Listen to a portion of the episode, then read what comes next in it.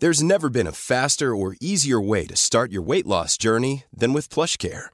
PlushCare accepts most insurance plans and gives you online access to board-certified physicians who can prescribe FDA-approved weight loss medications like Wigovi and Zepbound for those who qualify. Take charge of your health and speak with a board-certified physician about a weight loss plan that's right for you. Get started today at plushcare.com slash weight loss. That's plushcare.com slash weight loss. plushcare.com slash weight loss.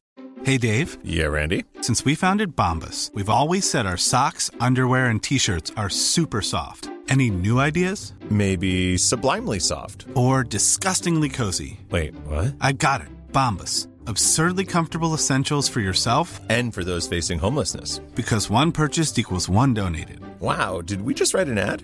Yes. Bombas. Big comfort for everyone. Go to bombas.com slash ACAST and use code ACAST for 20% off your first purchase. Hiring for your small business? If you're not looking for professionals on LinkedIn, you're looking in the wrong place. That's like looking for your car keys in a fish tank. LinkedIn helps you hire professionals you can't find anywhere else, even those who aren't actively searching for a new job but might be open to the perfect role. In a given month, over 70% of LinkedIn users don't even visit other leading job sites. So start looking in the right place. With LinkedIn, you can hire professionals like a professional. Post your free job on linkedin.com slash achieve today. Bonjour à tous et bienvenue dans le nouvel épisode produit par la société Anomia. Ce podcast a été créé pour vous permettre de découvrir la vraie vie des avocats. Mais ce podcast n'est plus le dernier car je vous annonce officiellement que jeudi nous sortirons notre nouveau podcast Objectif Client. Objectif client, c'est quoi? Objectif client, c'est que nous sommes allés voir les clients des cabinets d'avocats, les directions juridiques, des entrepreneurs, des DAF, des gens qui choisissent qui vont être leurs avocats pour leur poser toutes les questions que vous n'osez pas leur poser. Que faut-il faire pour les draguer? Comment choisissent-ils leur cabinet d'avocats? Comment peuvent-ils être contactés? Aimeraient-ils être contactés par une personne dont elles n'ont jamais entendu parler? Est-ce qu'un cabinet d'avocats individuel ou un petit cabinet d'avocats peut traiter les gros dossiers de grandes entreprises, de TI, de PME ou d'entreprises du CAC 40 Toutes ces questions-là seront traitées lors du podcast Objectif Client, réalisé par Jérôme Uturi, mon formidable associé. Mais revenons-en au podcast de ce jour. Aujourd'hui, j'ai le plaisir de vous présenter ma discussion avec Marion Lambert-Barré. Maître Lambert-Barré est avocate en droit pénal des affaires et en compliance. Celle-ci a créé un cabinet d'avocats avec sa formidable associée que nous qualifierons de Fanny car j'ai oublié son nom de famille. Dans cet épisode, elle vous raconte tout. La création de son cabinet, le départ de son cabinet préalable et elle vous expliquera comment elle a réussi à s'imposer sur ce marché. Je ne vous en dis pas plus et je vous laisse découvrir ma conversation avec Marion Lambert-Barry. Bonne écoute. Avant que ce nouvel épisode ne commence, je voulais vous parler des deux nouvelles formations dispensées par la société Anomia. La première, la formation Boost, dédiée aux avocats individuels et aux collaborateurs. Et la deuxième, la formation Business Partner, dédiée aux avocats associés de cabinets d'affaires. Ces deux formations uniques ont pour objectif de vous permettre de développer vos compétences business nécessaires à l'exercice de la profession d'avocat. Elles vous permettront trouver des méthodes applicables, pratiques et concrètes pour développer au mieux votre activité. Vous pouvez les découvrir sur www.anomia.fr. Eh bien, écoutez, bonjour maître Marion Lambert-Barré. Je suis ravi que vous me receviez aujourd'hui dans votre cabinet d'avocat et dans vos tout nouveaux locaux qui sont magnifiques sur la belle place des Invalides ou l'esplanade des Invalides, où on l'appellera comme on veut, on s'en fout, au 23 rue de Constantine à Paris. Bonjour maître Marion Lambert-Barré. Bonjour Valentin Tonti-Bernard et je suis très heureuse de vous recevoir dans ce cabinet et dans ces locaux magnifiques. Vous êtes ma première réunion. Eh bien écoutez, c'est avec grand plaisir, je suis heureux que Anomia soit votre première réunion. Alors aujourd'hui, on n'est pas là pour parler de moi, mais on est là pour parler de vous. Euh, normalement, je commence toujours en demandant à l'avocat que je reçois quel est son parcours, pourquoi est-il devenu avocat, qui il était avant de devenir avocat. Mais j'aimerais bien que vous m'expliquiez pourquoi vous avez choisi le nom de votre cabinet actuel. Le nom de notre cabinet, c'est Aldébaran. Et j'y suis spécialement attachée. Et je vais vous raconter, en essayant de faire ça euh, tout tranquillement, mais sans y passer des heures. Euh, pourquoi Avec Fanny Rocabois, qui est mon associée, nous avons créé Aldébaran il y a euh, maintenant deux mois. Et Aldébaran, on a cherché longtemps son nom. C'était un peu la pépite qu'on cherchait. La seule certitude avec Fanny, c'est qu'on ne voulait pas de nos noms de famille. Parce que si la vie devait nous conduire à avoir plein d'autres associés fantastiques, ça allait ressembler à une locomotive avec des noms à wagons, à tiroirs. Et on retiendrait que le premier nom, quoi qu'il arrive. Exactement. Voilà, vous avez tout compris. Donc on voulait pas de ça, on voulait un nom qui soit euh, autre et euh, qui nous corresponde bien. Et bien c'est un exercice super compliqué. Et on a cherché, cherché, cherché. On a même décidé un jour de se faire aider en se disant, allez, il y a des gens qui font, qui font ça de leur métier, donc qu'ils nous aident. Ça n'a pas donné ce qu'on cherchait.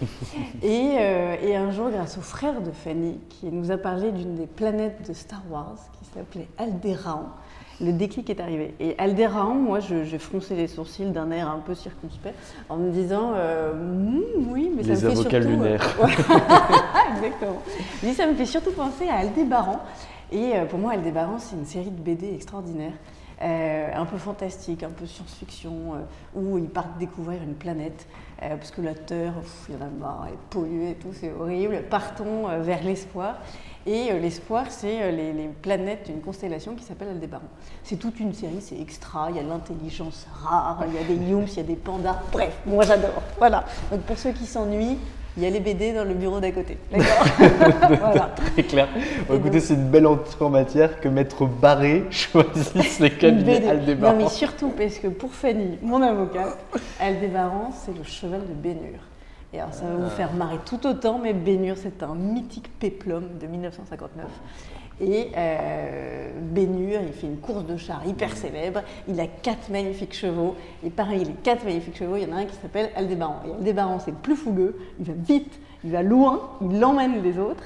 Et surtout, euh, il apprend plein de choses Aldébaran. Et il apprend qu'on ne gagne pas seul. Et il apprend qu'on gagne toujours au dernier tour, qu'il faut de la persévérance et tout ça. Moi, j'ai adopté la vision de Fanny, elle a adopté la BD et Aldébaran, en plus, c'est une étoile, alors on s'est dit, allez, go. Et bah, finalement, si vous loupez votre cabinet d'avocat, vous pourrez trouver des noms pour d'autres cabinets parce que je trouve que le raisonnement est pas, mal du tout. Bon, ok, on va revenir sur des choses euh, pas plus sérieuses parce que je trouve ça extrêmement intéressant dans la recherche du nom du cabinet d'avocat, donc c'est extrêmement pertinent. Mais surtout, maître, euh, qui étiez-vous avant de devenir avocat et pourquoi avez-vous décidé de devenir avocat ou avocate? Avocat d'ailleurs. Avocat, parfait. Euh, j'étais Marion. J'étais Marion qui euh, s'était beaucoup intéressée à la magistrature. Du coup, qui s'était dit tiens, euh, ici je faisais du droit. Et, du coup, bon, je suis allée vers le droit et même vers une prépa qui s'appelait Normal Sub Droit, préparée pour l'ENS Cachan. Et ça, je le glisse parce qu'en fait, c'est extraordinairement intéressant. Alors, normal sup, pas nécessairement. normal sup, c'est pour les profs de droit. Mais en tout cas, aborder le droit en étant pris par la main dans le cadre d'une prépa, c'est fabuleux. Parce que les deux premières années de droit, on peut se sentir un peu seul, un peu laissé pour compte. Et je me rappelle d'un désespoir profond de premier cours de droit civil où je ne comprenais pas un mot de ce que j'entendais. Et donc là, dans une prépa euh, droit, c'était canon. J'ai eu une super formation. J'étais à la Sorbonne et à Paris en prépa. Euh, lycée Turgot, c'était super chouette. Euh, j'ai été admissible, mais pas admise, parce que justement, j'ai parlé de la magistrature euh, à quelqu'un qui voulait recruter des professeurs d'université. Voilà, madame, vous sortez. Ciao, Pongo. voilà, exactement. Et du coup, bon, après, licence classique à SAS, un tour par Erasmus. Pareil, la meilleure chose qu'il faille faire. Il faut partir à l'étranger, il faut s'ouvrir aux autres, il faut avoir cette expérience dingue de, changer juste d'état d'esprit. Quoi. On est la même personne avec 360 euh, degrés d'ouverture au lieu de aller 30% habituellement. Voilà. Et du coup, euh, la vie euh, m'a conduit à des stages de magistrat, auprès de magistrats. Et j'ai trouvé que c'était un métier sublimement beau, extrêmement difficile, et que je n'avais pas très envie de faire. Parce que il manquait une dominante que j'ai vue dans d'autres stages d'avocat, c'était bah, la liberté simplement.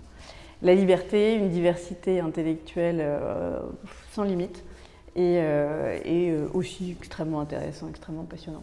Donc j'ai suivi le gros du peloton depuis les bancs de la fac jusqu'au concours d'avocat.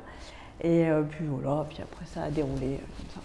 Mais alors aujourd'hui, vous n'êtes pas simplement avocate, vous avez choisi une matière de prédilection que vous exercez à titre quasi exclusif, et même totalement exclusif peut-être, qui est le droit pénal des affaires, et un droit extrêmement particulier. Est-ce qu'il est venu dès le départ ou est-ce que vous avez eu d'autres expériences et finalement vous avez goûté à ces plaisirs a posteriori? Alors il n'est pas venu dès le départ du tout. Et, euh, je me dis que je suis une personne d'opportunité manquée. Je veux faire la magistrature et je me retrouve avocate. Et je commence ma carrière d'avocate en faisant du MNE. Très clair. Donc euh, j'arrive, euh, je faisais du corporate dans un cabinet qui s'appelait Saroto Makuder, qui était en création, qui, qui venait de se créer. Et euh, du coup, j'ai appris cette matière-là parce que les circonstances, les rencontres m'y ont conduite. Et c'était très formateur, c'était très chouette. et puis j'ai rencontré, grâce à Fanny, son associée, j'ai rencontré Jean Reinhardt. Fanny travaillait déjà chez RMT et Jean cherchait une collaboratrice. Et Jean, il faisait du contentieux et du pénal des affaires. Moi, je n'avais jamais fait de pénal de ma vie. Voilà, j'avais vaguement bachoté en deuxième année euh, un cours pénal, je ne savais pas ce que c'était.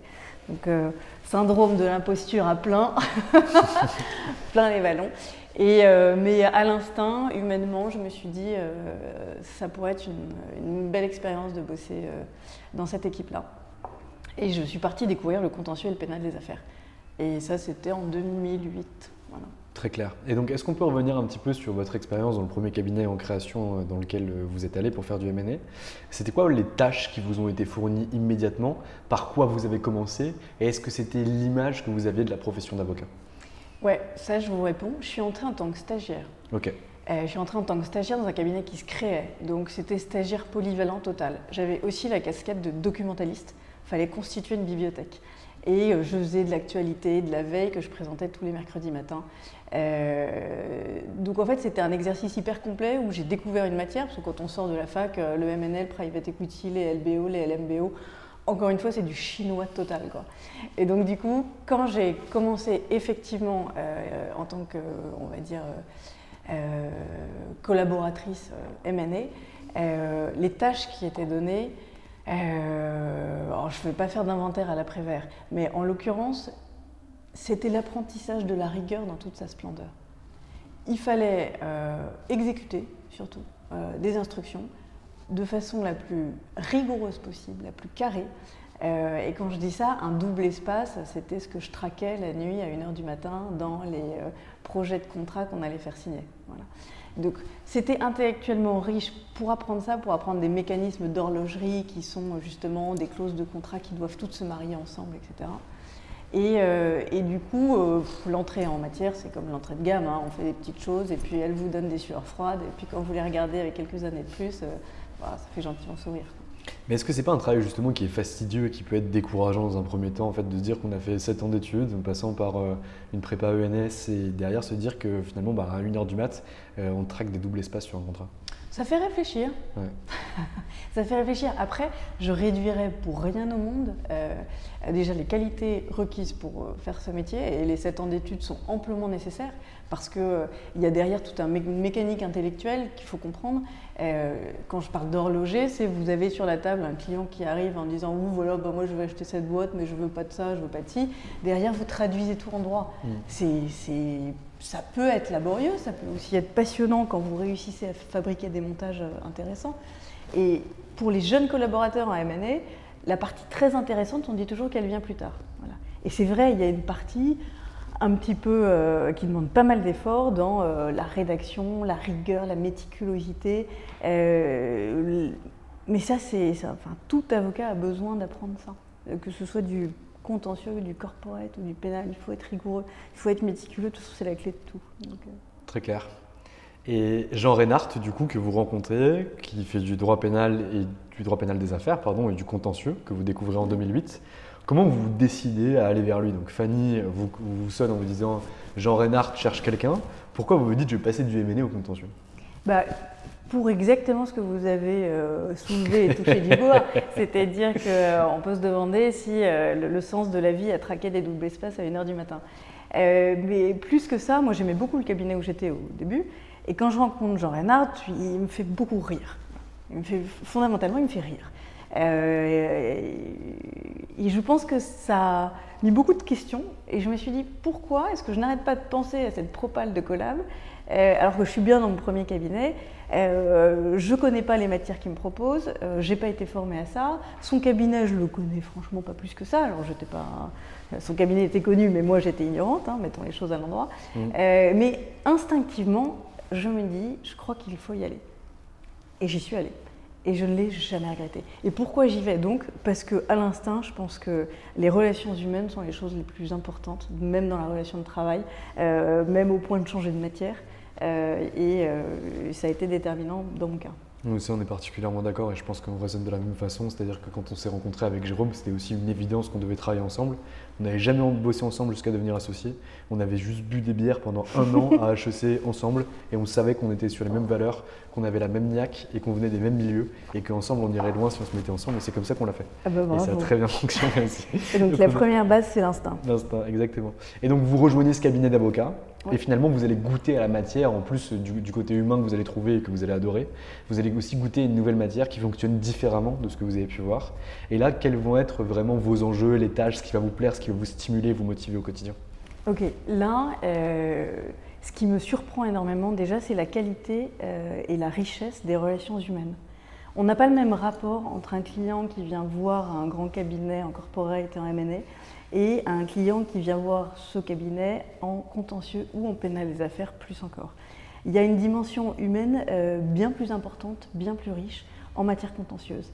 Ils viennent avec un problème, ils ne parlent pas la langue du contentieux, ils parlent encore moins la langue euh, du pénal, et donc ils ont besoin euh, d'être pris par la main, ils ont besoin d'être entendus, euh, parfois c'est très long, euh, mais il y, a, toute cette, euh, cette, partie humaine que j'ai tout de suite adorée et, pour laquelle j'ai signé directement dans cette matière contentieuse. Ensuite, il y a quelque chose d'extrêmement important aussi, en contentieux et en pénal, c'est la même chose, c'est la maîtrise de son dossier. Et un dossier, c'est toutes les pièces que vous donne le client ou que vous met à disposition du juge d'instruction, ou que euh, le dossier euh, qui, est mis sur la table. Vous devez connaître parfaitement euh, l'histoire du client, les contrats, les clauses, d'aller, si c'est un dossier pénal, vous devez l'avoir bu, lu, vu, annoté, stabiloté, vous devez le comprendre. Vraiment, vous devez, il doit vous habiter. Et là, quand vous avez tout intégré, tout compris, là, vous commencez à raisonner. C'est vraiment pour moi la deuxième étape. Et ça, cette, euh, cette découverte du fait, de la maîtrise factuelle qui est à disposition, et ensuite on construit quelque chose de juridique après se l'être approprié, ça j'ai adoré. Et puis ça, c'est encore le cas aujourd'hui. Ça, pour moi, c'est le, basique du métier d'avocat, c'est ça. Très clair.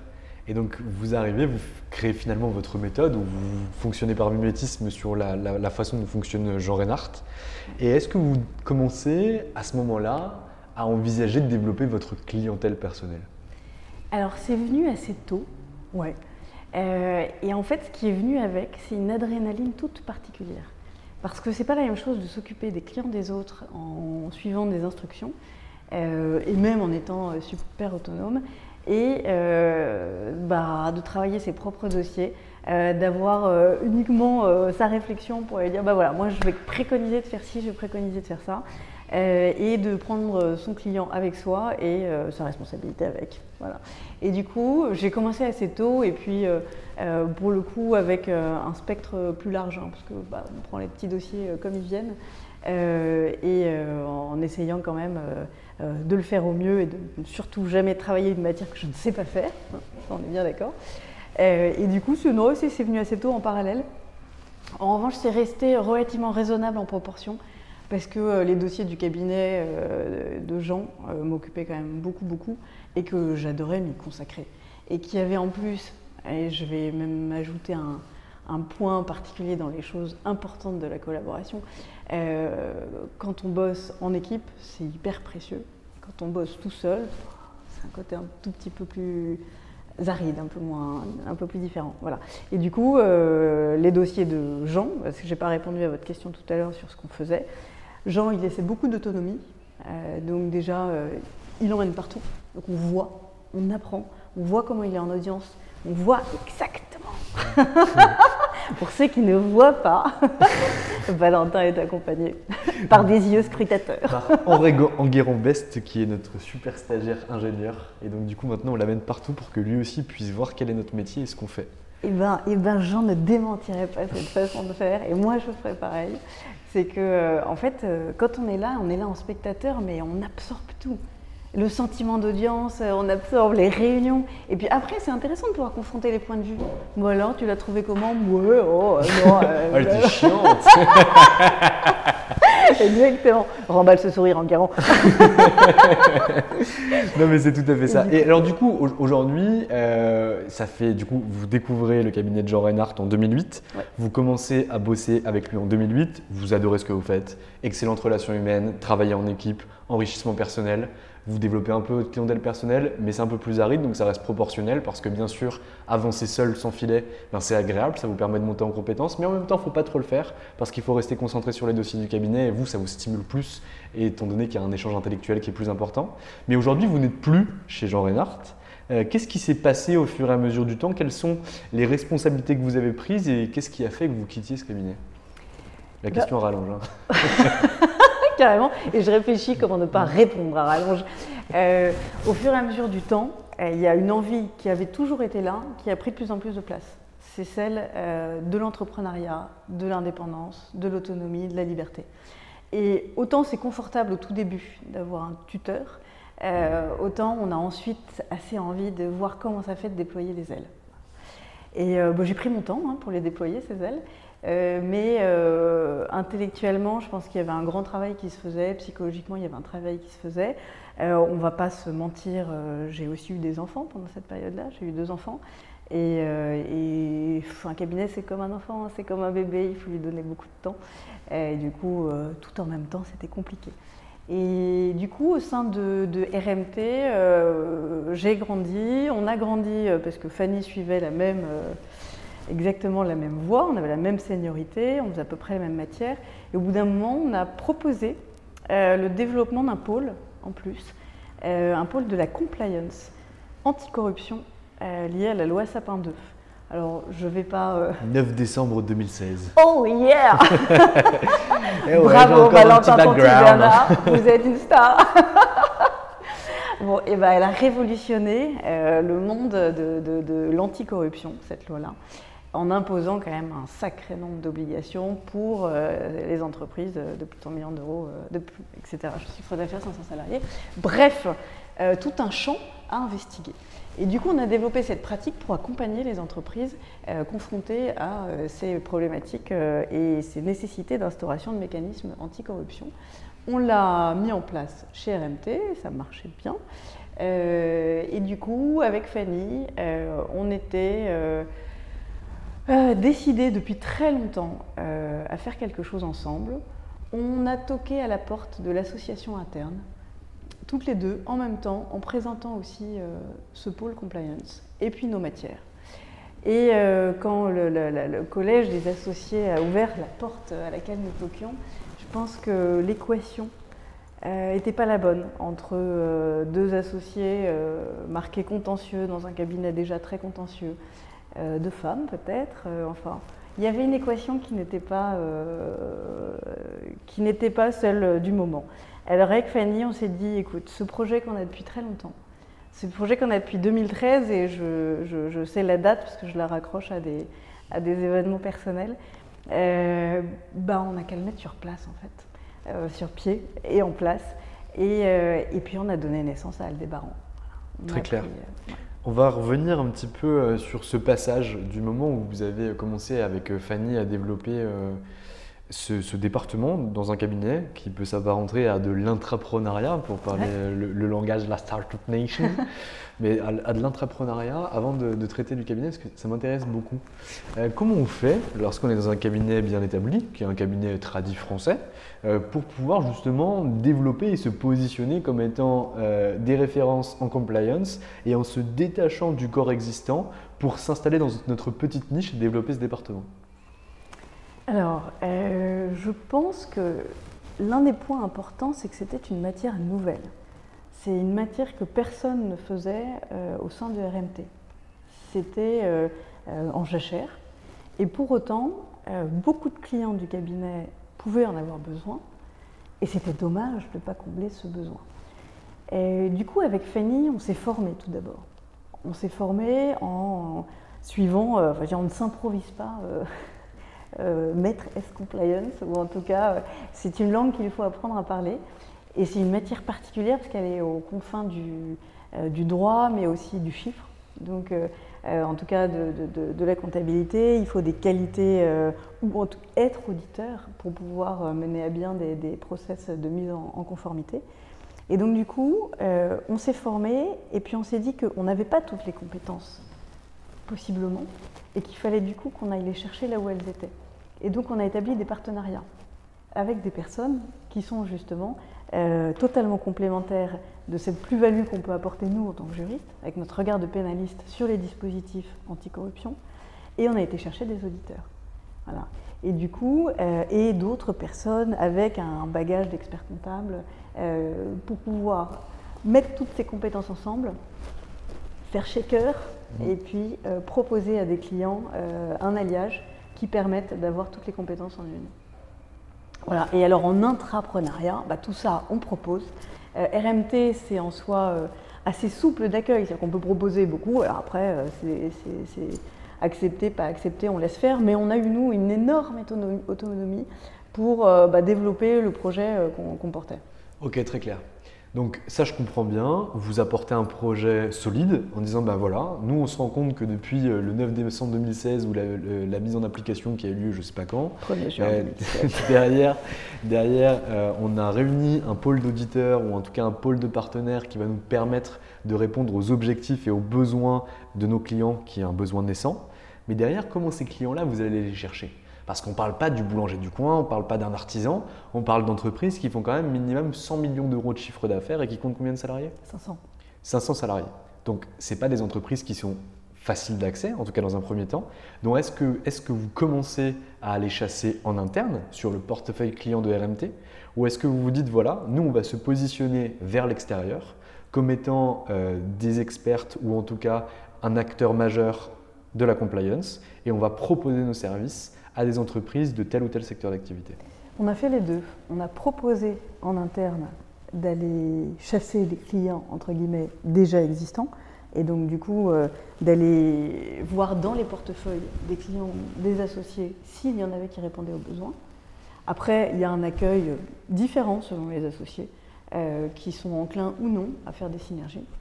Et donc ça, c'était le premier volet. Et parce que nous, on savait qu'il y avait ce potentiel énorme, ce vivier euh, farouche. Bon, bah, ils ne mm. veulent pas y répondre, ou ils veulent. Donc voilà, en tout cas, il y était. Et euh, ensuite, on s'est dit, ça c'est très bien. Maintenant, ce n'est pas nécessairement suffisant. Et il y a un vrai besoin, il y a un vrai marché. Et donc, allons avec d'autres. Et non pas juste nous, Fanny et Marion, sortis de notre cabinet. On, euh, sans précéder d'un background. Allons créer ce background, cette expérience, et on y va avec des partenaires. Et ces partenaires, eux aussi, vont avoir des leviers. Et ensemble, on mutualise. Très clair. Question à part, après on revient sur le, cœur des débats. Je suis en train de penser à la directive d'Axis euh, qui a été transposée en droit français et qui prévoit notamment pour beaucoup de professionnels, notamment les avocats, euh, de mettre en place des KYC pour certaines typologies de clients. Est-ce que par exemple les avocats aujourd'hui pourraient être vos clients? Ça, c'est une très bonne question. Et je pense que oui, dans la mesure où euh, c'était drôle, parce qu'effectivement, au 31 janvier 2021, nous étions euh, contraints, nous, avocats, d'avoir mis en place des dispositifs LABT, donc de lutte mmh. anti-blanchiment. Et, et, ben, quand c'est pour soi, on se retrouve assez démunis, dépourvus, quand bien même on approche le sujet de, de, façon totalement différente quand on le fait pour les autres. Donc oui, absolument. Tiens. Nouveau vivier de clients, je note. Ça fera 500 balles. parce que j'ai vu passer les mails du CNB et je suis en discussion aussi avec euh, Julie Evangelisti qui me relance euh, très très souvent du cabinet de Rose qu'on aime beaucoup, qui me dit mais faut que tu fasses ça, faut que tu fasses ça. Donc du coup je, remercie Julie, je lui passe le bonjour parce que je sais qu'elle écoute nos podcasts, mais en tout cas voilà. Ok très clair. Donc là vous commencez à vous positionner et du coup c'est quoi l'évolution de, ce département compliance euh, au sein de RMT et est-ce que vous voyez un élément déclencheur qui arrive? Parce que quand la loi elle sort, est-ce que ça fait bouger les, les, les clients ou est-ce que ça fait bouger le marché? Tant qu'il n'y a pas de sanction, on peut quand même légitimement se poser la question. Est-ce qu'il y a un élément déclencheur qui fait qu'il va y avoir un boom de la compliance ou qu'il y a eu un boom de la compliance? Ouais, c'est un boom en plusieurs temps en fait. Le marché, il, est très différent entre les très très très très gros euh, et gros qui sont en outre connectés ou en tout cas soumis euh, aux réglementations américaines et anglaises, en tout cas globalement anglo-saxonnes, qui ont déjà des longueurs et des longueurs d'avance sur la compliance et qui n'ont pas le choix et il faut être compliant. Euh, ils le sont quasiment déjà. Et le déploiement euh, en 2016 j'entends, le déploiement euh, de, la mise en œuvre de ces dispositifs anticorruption euh, suppose des moyens qu'une équipe de deux personnes au sein d'un cabinet français, même en lien avec l'international, n'ont pas. Donc ce marché-là, on n'y répondait pas. Ce boom de la compliance en 2016, il ne concernait pas. En revanche, il y a ensuite sur ce marché des sociétés dont la préoccupation première, ça ne va pas être ça. Ça ne va pas être euh, euh, de se dire euh, tiens, est-ce que dans ma direction juridique, j'ai X, j'ai Y, j'ai un mmh. compliance officer, j'ai tout ça en fonction des nouvelles lois qui sortent, qui, sont, qui vont être moins vigilantes sur ces obligations-là et qui, en 2017, 2018, quand on commence à entendre un peu plus parler de compliance, quand ensuite en 2019, ah tiens, c'est quoi la FA, l'Agence française anticorruption qui a fait des contrôles, etc. Et là, on va avoir comme un second marché qui s'ouvre, non moins important, avec des entreprises très belles, à des tailles un petit peu plus raisonnables, et qui n'ont pas encore mis en œuvre de dispositif. Et là, ces entreprises-là, euh, que ce soit par le bouche à oreille, que ce soit via des partenaires, que ce soit via le cabinet, que ce soit ensuite bah, le background étant euh, aidant, euh, elles arrivent seul. Euh, ce, second marché-là nous concerne beaucoup. Et est-ce qu'au début, les entreprises que vous êtes en train de citer là, elles venaient vous voir pour vraiment se mettre en conformité avec la peur de la fac Ou est-ce que l'objectif, c'était de dire, bah, en fait, voilà, les gros euh, du marché sont aujourd'hui euh, compliance friendly et ils demandent à leurs sous-traitants ou en tout cas à leurs prestataires d'être compliance friendly. Et du coup, c'est une condition sine qua non pour qu'on puisse avoir des accords commerciaux avec ces grandes entreprises. Mais en fait, vous connaissez super bien la matière. Oh. ça me fait plaisir de ne pas être un charlatan dans mon métier. ce second levier, levier d'accès au mm. marché, il existe. Et nous, c'est ce qu'on appelle la compliance par capillarité. C'est-à-dire que c'est des entreprises qui ne sont même pas soumises à Sapin 2, euh, qui vont se trouver confrontées à des barrières à l'entrée si jamais bah, elles ne répondent pas aux conditions. Et donc du coup, on fait Hello, troisième marché, venez donc? Et en mode plus light, possiblement, parce que vous n'êtes pas soumis à Sapin 2. En revanche, voilà, il faut adopter les codes de ceux qui le sont. Donc le code de conduite, vous l'avez, votre dispositif de formation, vous l'avez, etc. Et là, on ne va pas ennuyer le monde, mais c'est ça. Très clair. Donc ce département-là, avec Fanny, vous le faites grossir au sein de RMT, en termes d'effectifs également ou uniquement en termes de nombre de clients et de chiffre d'affaires? Euh, En termes d'effectifs, on restait nous et on faisait bosser des stagiaires avec nous, mais pas de collaborateurs. Très clair. Et donc, vous présentez votre association, les associés pour X ou Y raison sur lesquelles on ne s'étalera pas parce que vous n'avez pas voulu vous étaler, et derrière décident de ne pas accepter ce projet ou l'acceptent pour une des deux ou peu importe. Et là, vous vous dites en 2013, on a eu ce projet, rien ne nous empêche de pouvoir monter notre cabinet d'avocats. Et du coup, l'année, le cheval de Bénure ou la BD, le cabinet Aldébaran qui vient se positionner. Mais là, ça, ça devient quand même différent. C'est-à-dire qu'on n'a plus la machine RMT derrière, Là, on prend son fil, on marche comme des funambules et bien sûr, depuis 2016, on a acquis de l'expérience, on a acquis une notoriété sur le terrain, mais on ne peut plus bénéficier du poids de la structure derrière, soit en termes de soutien effectif, soit en termes d'opération interne ou de gestion de cabinet d'avocat. Et là, on lance son activité. Est-ce que vous pouvez nous expliquer un petit peu ça? Oui, eh ben, en fait, euh, quand on développe, les acquis restent. C'est-à-dire que c'est aussi un des propres de la, de la profession d'avocat, c'est qu'on est quand même libéraux fondamentalement, que le client, il est roi, il est attaché à personne, que les bonnes relations que vous développez avec les uns les autres, que vous soyez dans une structure A ou dans une structure B, bah, vous les conservez. Euh, et donc du coup, tout ce qu'on avait pu euh, travailler, développer, se faire connaître, euh, et par du sérieux aussi, je veux dire, par du fond, et pas uniquement par le fait d'être attaché à une structure, a naturellement continué. Et donc les leviers qu'on avait mis en place pour euh, attaquer ce marché, eh ben, on les poursuit. Et donc je vous parlais de partenaires, euh, je, le maintiens, c'est notre, euh, notre façon d'accéder à ce marché, indépendamment du fait qu'on n'a pas un cabinet de, encore de 100 personnes pour donner une assise à nos travaux. Mais alors du coup, pourquoi ne pas avoir créé de SEP ou de société pluriprofessionnelle d'exercice si ces partenaires étaient cyclés pour votre activité? Parce qu'en fait, la compliance, c'est, on va dire, un tiers de notre activité. L'autre tiers, c'est euh, le contentieux commercial et le dernier tiers, c'est le pénal des affaires. Très clair. Donc c'est très équilibré et dans le pénal des affaires et dans le, contentieux des affaires, euh, on est fort bien en cabinet d'avocat. Parfait. Et aujourd'hui, euh, vous êtes donc deux associés à la tête du cabinet. Euh, j'ai cru comprendre entre les lignes que c'était amené possiblement à évoluer, c'est-à-dire que vous n'étiez pas fixé sur deux, mais que vous espériez que plein d'associés brillants euh, viennent travailler au fur et à mesure du temps avec vous. Aujourd'hui, c'est quoi la différence entre vous et Fanny? C'est quoi votre positionnement? Est-ce que vous avez un positionnement marché qui est similaire? Ou est-ce que l'une d'entre vous est plus axée sur, par exemple, le droit pénal des affaires et l'autre sur la compliance, et que vous retrouvez main dans la main sur le contentieux commercial, ou que vous avez des domaines d'activité qui sont bien spécifiques, peut-être par rapport à des secteurs d'activité donnés? Euh, on est positionné de façon assez similaire avec une sensibilité naturelle de Fanny pour le contentieux commercial, le contentieux trash, euh, le contentieux de l'urgence, et une sensibilité naturelle pour moi pour le pénal des affaires et on se rejoint sur la compliance. Très clair. Et donc vous, bah, parce que vous êtes là avec nous, on va vous, on va vous, cuisiner un petit peu parce que Fanny n'est pas là, donc on va pas je la me prête au jeu. Ouais, en droit pénal des affaires, moi je, prends souvent l'adage de Rémi Laurin qui me dit, que, j'aime beaucoup d'ailleurs, qui travaille au sein du cabinet des rois et qu'on a déjà entendu sur ce podcast, et qui, me dit qu'en ce moment beaucoup s'improvisent avocats en droit pénal des affaires en disant que fait, bah, c'est intéressant parce que c'est assez passionnant, mais que c'est difficile de faire du pénal général et du pénal des affaires, c'est vraiment une activité à plein temps.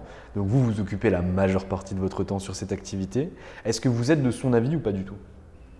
Euh, que c'est une matière toute particulière, oui, qui requiert un temps fou, totalement d'accord. Totalement d'accord. Euh, moi, je ne fais pas du tout de pénal général, je fais vraiment du pénal des affaires. Euh, et c'est vrai que c'est une matière qui demande du temps pour ce que je vous citais au tout début. Mm. C'est qu'en fait, c'est pas une matière de laborieux, mais c'est une matière de personne qui connaît à fond son dossier. Et ça peut prendre des heures de connaître à fond un dossier. Quand vous avez 10 000 cotes qui arrivent dans votre bureau, ben, il faut les lire, il faut les regarder. Et c'est parce qu'on se l'est approprié et qu'on le maîtrise parfaitement que là, on va pouvoir euh, avoir des bonnes idées, avoir des angles un peu novateurs, avoir des angles peut-être ultra classiques, mais qui fonctionnent très bien parce qu'on a vu que ça allait fonctionner. Et donc du coup, est-ce qu'on s'improvise? Ben non, on ne s'improvise pas. Euh, où est-ce qu'on l'apprend? Et comment on l'apprend? On l'apprend en le voyant, en voyant comment les juges d'instruction ils fonctionnent, comment les procs fonctionnent, comment c'est jugé en audience, comment on vit un dossier depuis le moment où on va recevoir une réquisition judiciaire dans euh, on m'a demandé de communiquer tel document, je fais quoi Jusqu'au jour où ça arrivera éventuellement peut-être un jour sur le bureau du tribunal correctionnel et donc du coup, euh, pour moi, c'est passionnant. Je, vais pouvoir en parler pendant des heures, je me débranche avant. Mmh. euh, c'est un métier, c'est un, c'est un métier auquel il faut se former, qu'il faut prendre le temps de se former, il faut avoir l'humilité de pouvoir le faire. Et c'est un métier assez particulier aussi parce qu'il devient, il l'était déjà pas mal, il devient de plus en plus très médiatique, avec euh, incarné par des personnes de très grand talent, donc qui suscite beaucoup d'admiration. Et donc ensuite, tout le monde veut faire du pénal des, affaires. On veut des noms. vous avez déjà tous. Je vous renvoie à la liste des podcasts. Il, me, non, il, me, manque Hervé, il me manque Hervé si vous nous entendez, je ah, suis preneur. Alors là, je dis oui, parce que j'écouterai avec joie, Hervé, l'heure pendant laquelle vous expliquerez euh, votre parcours. Voilà, je vais voter. Merci beaucoup. Merci pour ce soutien. Et donc, combien ça se facture un dossier en droit pénal des affaires? Excellente une question. Eh ben rien, très peu, beaucoup, énormément, à la folie. Pas du tout. En fait, euh, ça se définit avec le client. Euh, là où il faut un subtil équilibre, c'est que c'est énormément de temps et énormément de travail et que tous les clients ne peuvent pas rémunérer, comme le souhaiterait l'avocat, toutes les heures qui y sont passées. Néanmoins, ça, ça fait l'objet d'un bel accord par écrit. Comment parler avec de la langue de bois sans donner aucun chiffre? Exactement, c'est clair et Non, je vais vous dire, franchement, entre une personne physique qui a quelques ennuis, mm. euh, qui a un capital euh, pas tout à fait raisonnable, bah, vous allez prendre un peu à la mesure de ce qu'il peut donner et facturer ce qu'il peut donner. Et quand vous avez une grande société euh, qui de toute façon sait qu'elle a un risque de réputation terrible, qu'elle n'a pas le choix, vous facturez au taux horaire et puis bah, ça prend beaucoup beaucoup de temps et possiblement c'est rémunérateur. Et en même temps, c'est de la contrepartie de la mise à disposition totale de l'avocat à son client. Donc je ne vais pas vous donner des chiffres, ça irait de zéro à je ne sais combien. L'infini, comme dirait C'est quoi les clés de réussite d'un bon avocat en droit pénal des affaires? Alors, euh, on prend un éventail. À la toute fin, on met le talent, l'éloquence, les effets de manche, tout ce dont on rêve quand on ne connaît pas trop le métier d'avocat. voilà, ça c'est dit. On revient au basique. Un bon avocat d'affaires, pénal des affaires, il sait passer des heures sur le dossier pour tout comprendre, tout voir, tout lire, ne rien laisser au hasard. Ensuite, il passe du temps à écouter son client. Il y a une vraie part pour essayer de comprendre les faits, comment ça s'est passé, pourquoi on en est là? Euh, et vraiment s'approprier, c'est-à-dire euh, mesurer, comprendre la situation en fait. Et ensuite, il y a le raisonnement juridique euh, qui peut être magnifique en droit pénal. Hein. Il y a, pas de, c'est pas juste de l'effet de manche et du fait, pour essayer de construire pourquoi, toujours en défensif, souvent, pourquoi l'infraction n'est pas constituée Quelle est la case qu'on peut décocher qui fait qu'on va faire s'effondrer euh, la jolie construction du parquet si on est côté prévenu Et puis si on est côté partie civile, on essaie de gonfler un peu les bras pour faire les méchants et, et aider le ministère public à poursuivre. Très clair. Et comment on rentre sur ces gros dossiers quand on voit euh, par exemple maître Jacqueline Lafont euh, qui entre sur les dossiers Sarkozy, euh, maître Beaulieu qui rentre dans des dossiers dont on ne citera pas les noms actuellement, les, affaires sur lesquelles Balladur, les, les affaires Chirac, etc. Comment on rentre sur ces dossiers-là?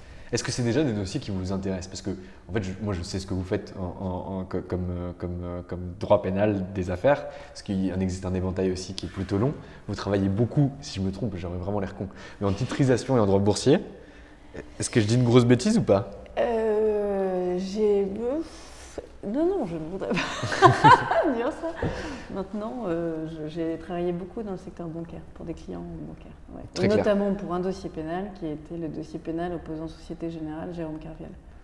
Ok. qui a été. Euh, On aurait pu parler de ça plutôt que de parler de vous. On aurait pu, mais je suis tout à fait. Alors, en revanche, je suis encore moins arrêtable. C'est-à-dire que euh, mon premier dossier, raison mm. grossièrement, mon premier dossier en droit pénal des affaires, ça a été celui-ci. Ah oui, donc euh, vraiment euh, un, saut dans le grand bain. Euh. Un saut dans le grand bain absolu et qui a duré 12 ans. Mais côté Société Générale ou côté Jérôme Côté Société Générale. Hmm, d'accord, très clair.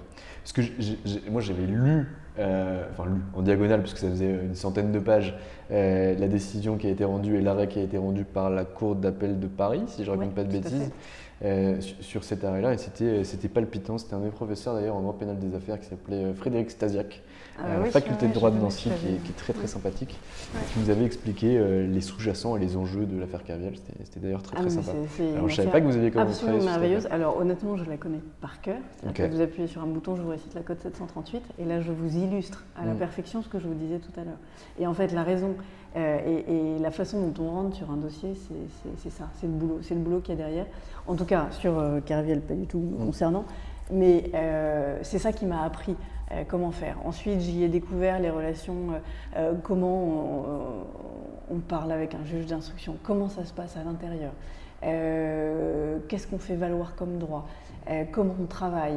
J'ai vu à l'œuvre des grands ténors du barreau. Je me rappelle encore d'une confrontation où il y avait dans la même pièce Dupont-Moretti et Jean Veil, notre ministre garde des Sceaux et, et Jean Veil et François Martineau qui vient d'avoir la relaxe magnifique avec euh, euh, Félix de Bellois ah, notamment hier pour Balladur, avec Jean Reinhardt et puis il y avait toute l'équipe de défense de, Jérôme Carviel. C'était des pièces où il y avait une intensité, une électricité dans l'air. C'était juste euh, hallucinant, digne de tous les romans. Et, dans cette affaire qui a duré des années et des années, pour moi la justice elle a fonctionné mais vraiment. Elle, a été faire son job et c'était compliqué pour découvrir un univers qu'on ne connaît pas, qu'on connaît peu, qui paraît complexe, celui des produits vanille euh, d'un trader. Et, euh, c'est un dossier absolument exceptionnel euh, qui est pour moi totalement fondateur. Très clair. Aujourd'hui, vous êtes installé depuis deux mois. C'est quoi l'idéal que vous faites de votre cabinet ou où est-ce que vous aimeriez aller? Vers quoi vous aimeriez tendre? Est-ce que c'est un cabinet de niche avec une forte réputation? Est-ce que c'est un cabinet qui ouvrirait, alors ça j'aurais jamais vu, hein, mais qui ouvrirait par la compliance, le contentieux des affaires et le droit pénal des affaires pour s'ouvrir derrière vers des opérations de conseil? Qu'est-ce que ça serait? Mon cabinet rêvé? Ouais. Mon cabinet rêvé, je pense qu'il grandit, il s'enrichit de talent. Euh, avec euh, ce même lien basé sur le fait qu'à l'instinct, humainement, euh, on partage des valeurs et on veut les mettre au milieu de la table et faire grandir une entité, Aldébaran, qui est son âme propre. Ensuite, j'ai pas de. si on fait en plus, je sais pas moi, du fiscal, du MNE, tout ça, moi ça m'ira très bien. Je suis voilà, je suis pas du tout fermée, j'ai pas une vision en me disant on sera le cabinet de niche, tout ça. En revanche, ce que je veux, c'est un socle euh, où les gens qui passent euh, le seuil le matin ont la banane, ont le sourire, qui sont là avec de l'enthousiasme, qu'ils ont envie d'apprendre euh, toujours, de transmettre aussi, et qu'ils le fassent surtout avec la valeur placardée au-dessus, excellence, enthousiasme, échange. Très clair. Aujourd'hui, si vous aviez un cabinet qui vous inspire, euh, auquel vous aimeriez ressembler euh, sur le panel des cabinets d'affaires euh, parisiens ou internationaux, est-ce que vous pourriez me donner un nom? Alors, il va falloir que je déconnecte ça. Moi, j'aime énormément et j'admire beaucoup le travail du cabinet de. Voilà, donc ça, j'aime beaucoup. Après, c'est un cabinet de niche, de niche un mm. peu plus, qui est vraiment sur son segment. Ce n'est pas nécessairement cet avenir-là que je souhaite pour le débarrant. Euh, ah, le débarras sera unique et puis c'est tout. Il y a plein de cabinets magnifiques. Je vous en ai cité un et je pourrais vous en citer 36. Euh, euh. C'est pas mal. Est-ce que vous avez un petit mot de la fin? Ça fait 40 minutes qu'on discute ensemble. Euh, je, tiens à le dire parce que je ne le dis pas euh, souvent et je le dis même quasiment jamais. Euh, il n'y a pas de questions qui ont été envoyées à l'avocat en face, donc là je suis en train de l'assaillir de questions qui viennent de tous les côtés. elles me viennent en même temps dans la tête au moment où je parle et donc j'aime beaucoup les réponses parce qu'elles sont vraiment saillantes et elles viennent du cœur. Et donc est-ce que vous auriez, maître, un, un, mot de la fin, un conseil, quelque chose à délivrer, un message, ce que vous voulez? Écoutez, moi je dirais que c'est un peu la carte blanche de la fin. Euh, je pense qu'on va prendre la devise d'Aldébaran. On s'était dit avec Fanny, en route vers les étoiles. Et donc euh, là, on est dans la fusée, on a pris. Et donc pour mettre toutes les provisions qu'il faut, les sourires, les beaux dossiers, euh, les, meilleurs collaborateurs et stagiaires du monde, meilleurs associés, venez donc, la porte de notre fusée est ouverte.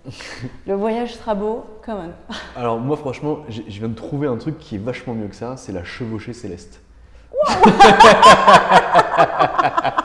Parce que quand même, c'est un cheval qui va derrière vers des planètes. Et franchement, la chevauchée céleste, je trouve ça vachement plus poétique que... En Amazon, en Amazon. Donc j'oublie mon concept totalement ringard de la fusée. On se fait une chevauchée céleste en route vers les étoiles, on est bon. Bon, et dernière question un peu plus sérieuse. Quand est-ce que vous allez venir faire la formation business partner d'Anomia On coupe le podcast, je vous prends mon agenda, on est bon. Et eh bien du 12, ah non, c'est quand? 12 avril, euh, les trois dernières semaines d'avril, je sais pas, faut que je regarde. Merci beaucoup en tout cas. Merci maître, c'était un vrai plaisir. Euh, très honnêtement, c'est la première fois que je ris autant pendant un podcast. Que habituellement, c'est beaucoup plus solennel, c'est quand même détendu, mais beaucoup plus solennel. Et vous m'avez fait beaucoup rire, vous avez beaucoup de joie et je serai ravi de travailler pour un cabinet d'avocats qui a au moins cette capacité à rire, à s'émouvoir et à s'émerveiller. Chouette, j'ai couché une case. Merci beaucoup Valentin. Et voilà, c'est fini pour aujourd'hui. J'espère que cet épisode vous a plu. Pour découvrir tous les contenus qu'Anomia propose, vous pouvez vous rendre sur www.anomia.fr. Vous y trouverez des vidéos, des podcasts, des articles et également nos propositions de formation et d'accompagnement dédiées aux avocats dédié au business des avocats. Je vous souhaite une excellente journée et n'hésitez surtout pas à nous contacter. À bientôt.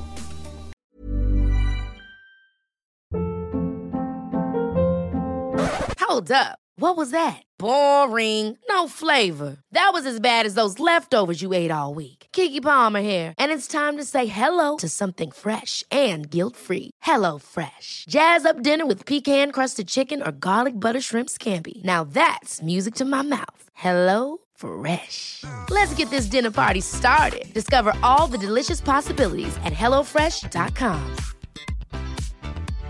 How would you like to look five years younger? In a clinical study, people that had volume added with Juvederm Voluma XC in the cheeks perceived themselves as looking five years younger at six months after treatment Look younger, feel like you. Add volume for lift and contour in the cheeks with Juvederm Voluma XC. Reverse signs of aging by adding volume to smooth laugh lines with Juvederm Volure XC. For important safety information and to find a licensed specialist, visit juvederm.com. That's J U V E D E R M.com. Not for people with severe allergic reactions, allergies to lidocaine, or the proteins used in Juvederm. Common side effects include injection site redness, swelling, pain, tenderness, firmness, lumps, bumps, bruising, discoloration, or itching. There's a risk of unintentional injection into a blood vessel, which can cause vision abnormalities, blindness, stroke, temporary scabs, or scarring. Talk to a licensed specialist to find out if it's right for you.